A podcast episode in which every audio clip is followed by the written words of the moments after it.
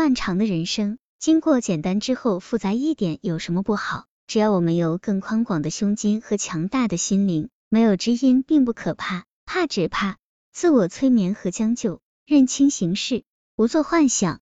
如果一个人对你说你太聪明，我不能娶你，相信他，他是真的配不上你。无论他说的目的是真诚还是借口。同样一个问题，《傲慢与偏见》里面的所有女人放到现实中来，你会想娶哪一个？我刚进大学的时候，在学生会待过一段时间，后来因为自由和懒惰的缘故，慢慢退了出来。有天，有个外系的同学跟学生会某个跟我共事过的 M M 打听我的情况，他吗？那个 M M 顿了顿，是个很聪明的女生，聪明这两个字是强调说的，我明白他的意思，是用作贬义的性质。那个时候我就形成一种疑惑，对于女人而言。什么样的聪明是合适的？什么样的聪明却是会被抵制和攻击的？丽翠的聪明在于自我意识强烈，她明确的知道自己喜欢什么，讨厌什么，该做什么，不该做什么，所以她在适合的场合优雅，在不适合的场合机智。我当年看了三遍 BBC 的电视剧，最喜欢的镜头有两个，一个是她步行了，很远去宾格莱先生的庄园看望生病的姐姐。在快到的地方碰到了一只大狗，他愉快和与它玩耍。那时达西先生正好站在窗边，看到这一幕，眼光便久久的不能离开。他的率性和自我讨好得到了达西先生的认可。很明显，他仰慕那个自得其乐的他。而另一个镜头是达西小姐弹钢琴的时候，宾格莱小姐为了讽刺丽翠提到了威廉姆，达西小姐心里一紧，琴声戛然而止。连达西先生都忍不住脸色大变。这个时候，丽翠迅速的走了过来，微笑的道歉。她说：“是我忘了给你翻琴谱，嘿，你不能弹下去。”语气自然，态度得体，一方面安稳的达西小姐的慌张，另一方面解决了达西先生的忧虑。那一瞬间，达西的表情变化很值得回味。他看着丽翠的眼神充满了激赏，然后马上的是无与伦比的喜爱，大方得体。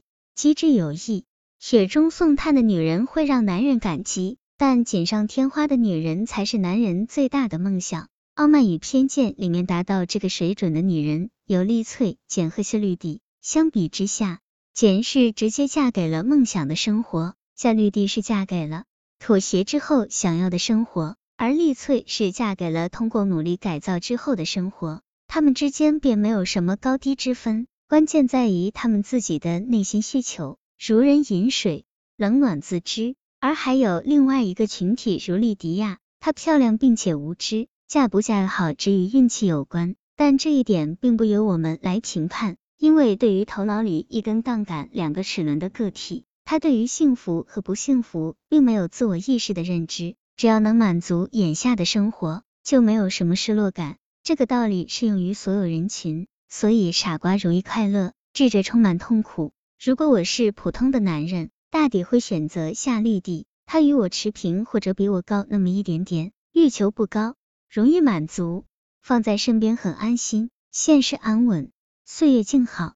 若再稍微优质一点，那么我定然会选择简，大方得体，漂亮讨喜，入的厨房，出的厅堂，能娶回家自然要好，还争取。但若是条件好到女人趋之若鹜，信手拈来都是顺畅容易，我定然是要挑个丽翠出来。反正美女唾手可取，不找个机智有趣、棋逢对手的女人，明显对不起自己的智商和品味。更关键的是，被宠溺惯了，还真需要一个恶人来折磨自己。无非是看谁的由外到内更加强大罢了。但如果你完全没有那个情商和智商，那就还是歇着娶个莉迪亚就好。至少他简单好哄，没那么多的精神消耗。我记得以前和大学时的男朋友吵架，他气愤的说：“连钱都哄不好的女人真讨厌。”我哈哈大笑，为他这句写实的精彩而觉得有趣。这漫长的人生，经过简单之后复杂一点有什么不好？只要我们有更宽广的胸襟和强大的心灵，没有知音并不可怕，